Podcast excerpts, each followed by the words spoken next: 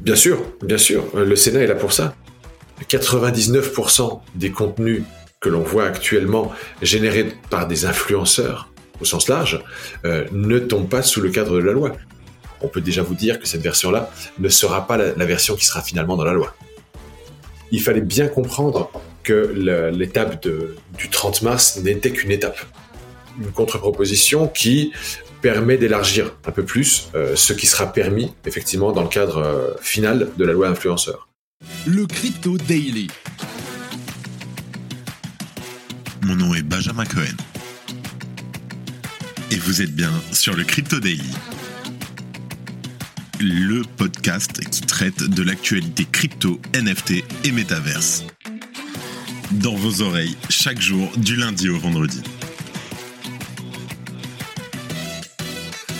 J'espère que tu vas bien. Et oui, exceptionnellement, l'interview de la semaine va sortir non pas samedi, mais mercredi demain. Et c'est avec Stéphane Vogetta, le député de l'Assemblée nationale, qui est à l'origine de la loi anti-influenceur. Reste accroché, il y a beaucoup, beaucoup de grosses news et de premières en France sur l'épisode. Ça sort demain matin à 7h02.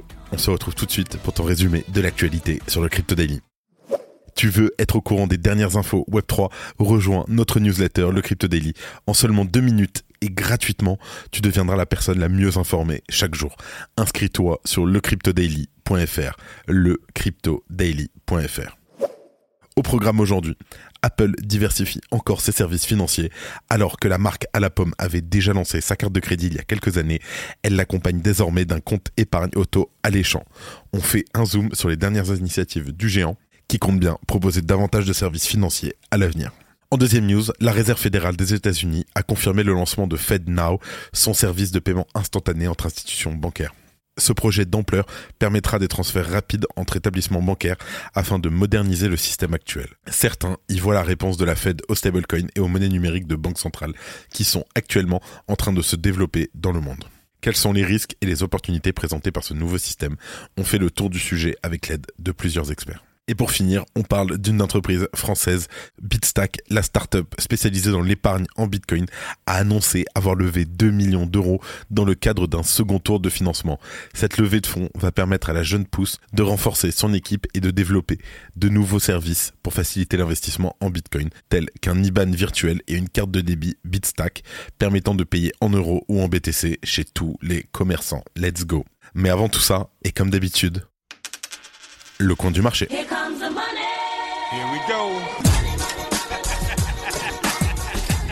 Alors, on enregistre cet épisode, nous sommes le 18 avril et il est 13h30. Aujourd'hui, ça va être très très rapide. Ça a quasiment pas bougé. Bitcoin à 29 900 dollars, l'Ether à 2100 dollars, le BNB à 343 dollars. Ça a vraiment, on est sur du 0,020, 0,04. Ça a vraiment pas bougé. Légère baisse sur le Dogecoin, moins 1,50% à 0,093 dollars. Et petite hausse sur le Polkadot de 4% à 6,93 dollars. Let's go, on passe aux news et on parle d'Apple qui lance un compte épargne pour ses clients américains. Alors, les comptes épargne d'Apple sont pour l'instant disponibles uniquement pour les utilisateurs de la carte de crédit Apple Card, qui n'est elle-même disponible que pour les personnes situées aux États-Unis. Le compte est proposé en partenariat avec l'institution financière Goldman Sachs et son taux est alléchant de près de 4,15% sur l'année, soit environ 10 fois plus que la moyenne des comptes proposés aux États-Unis.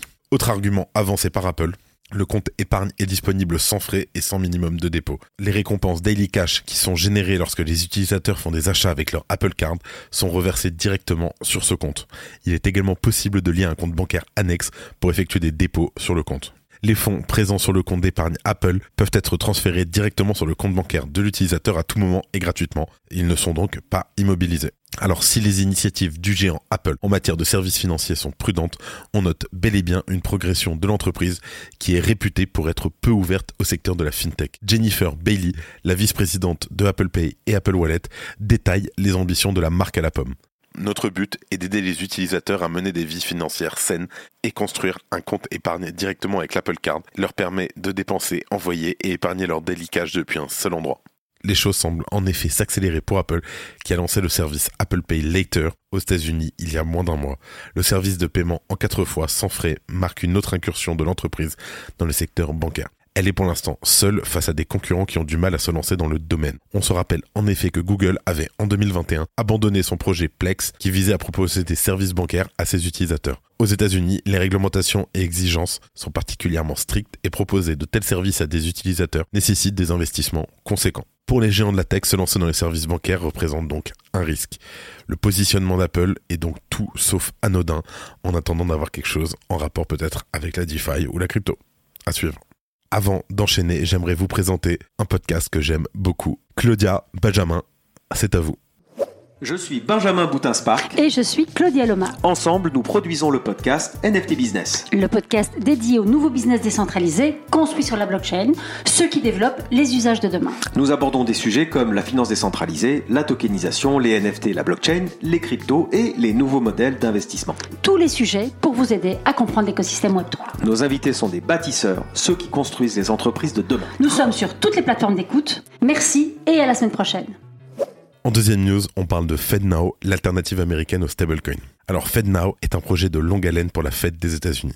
Il a en effet été annoncé en 2019 et est en développement depuis. La technologie vise à proposer des moyens de transférer des fonds de manière instantanée entre les banques et les acteurs du système financier. Les transferts bancaires aux États-Unis reposent à ce jour sur le système SWIFT qui malgré son nom est particulièrement long.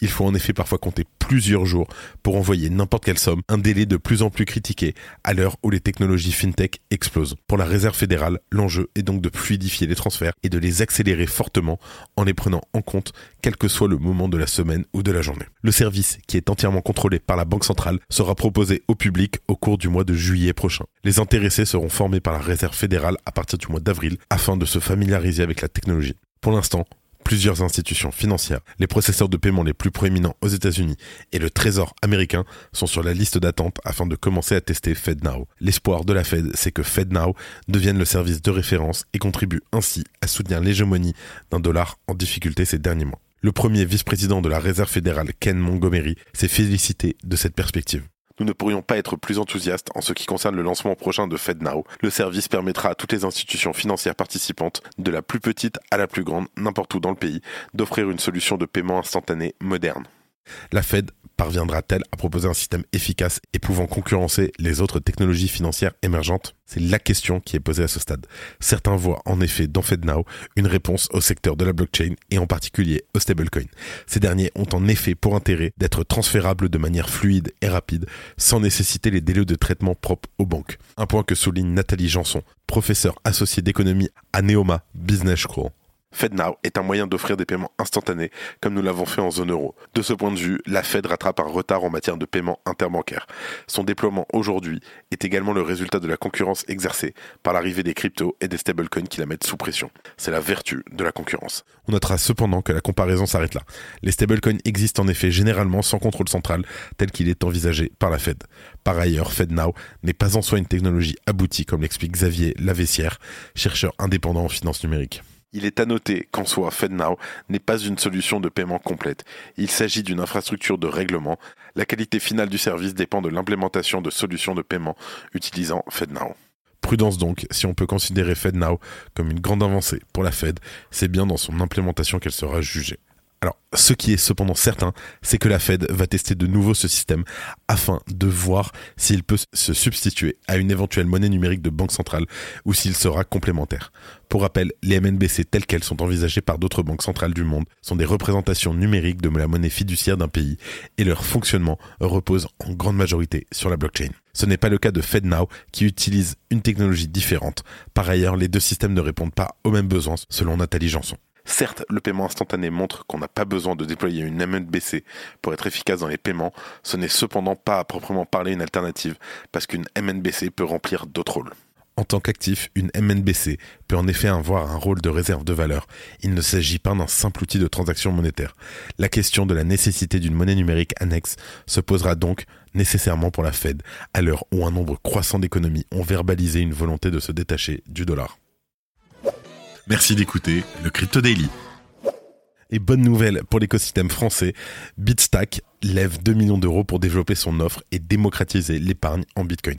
Environ un an après avoir levé un million d'euros dans le cadre de son premier round de financement, la start-up française Bitstack se dote cette fois-ci d'un apport de 2 millions d'euros afin de continuer sa mission, à savoir démocratiser l'épargne en Bitcoin.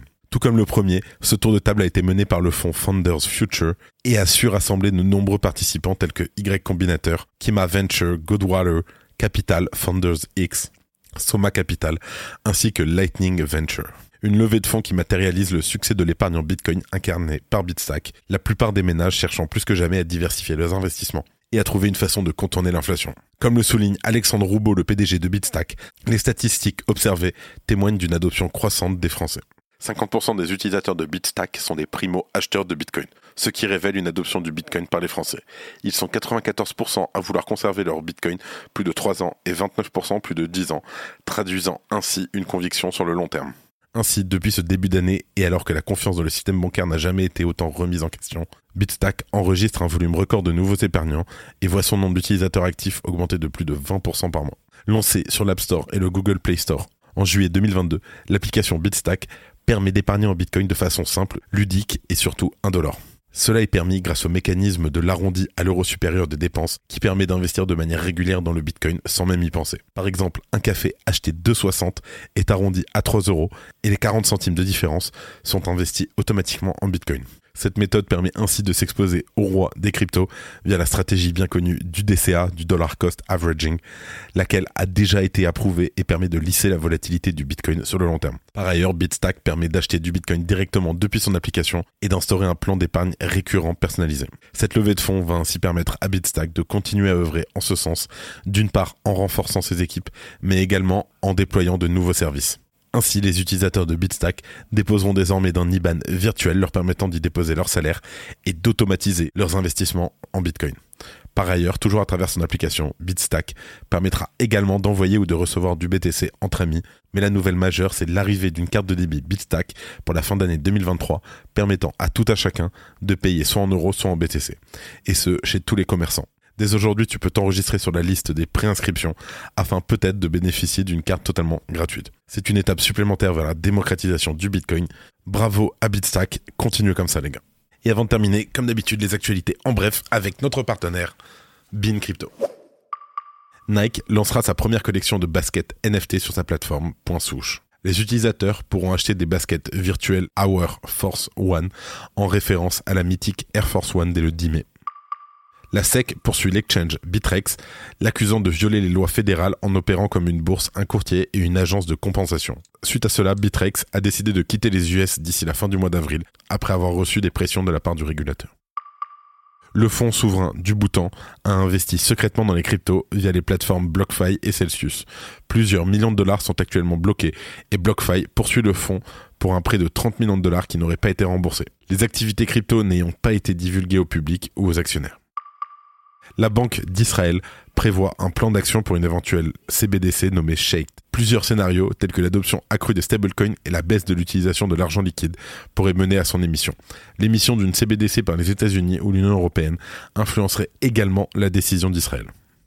Le fondateur de MicroStrategy a intégré le Lightning Network à son adresse email professionnelle. Ainsi, n'importe qui peut envoyer du Bitcoin en utilisant l'adresse sailor.microstrategy.com. L'intégration utilise le protocole Lightning Address qui permet aux développeurs de remplacer une invoice Lightning standard, donc plein de chiffres et plein de lettres, par un autre identifiant comme une adresse email. La franchise Les Schtroumpfs va proposer une collection de NFT pour étendre la portée des personnages au Web3. À partir du 18 avril, une vente aux enchères de 3000 NFT basée sur les Schtroumpfs sera lancée. Le monde Smurfy construit sur Polygon met l'accent sur l'éducation au travers différentes quêtes. Merci d'avoir écouté le Crypto Daily. Abonne-toi pour ne rien manquer de l'actualité crypto, NFT et métaverse. Et retrouve-nous sur Twitter et LinkedIn pour plus d'actualités exclusives. Je crois que j'ai tout dit, fais attention à toi et à demain pour un nouvel épisode. C'était Benjamin pour le Crypto Daily. Merci et à très vite.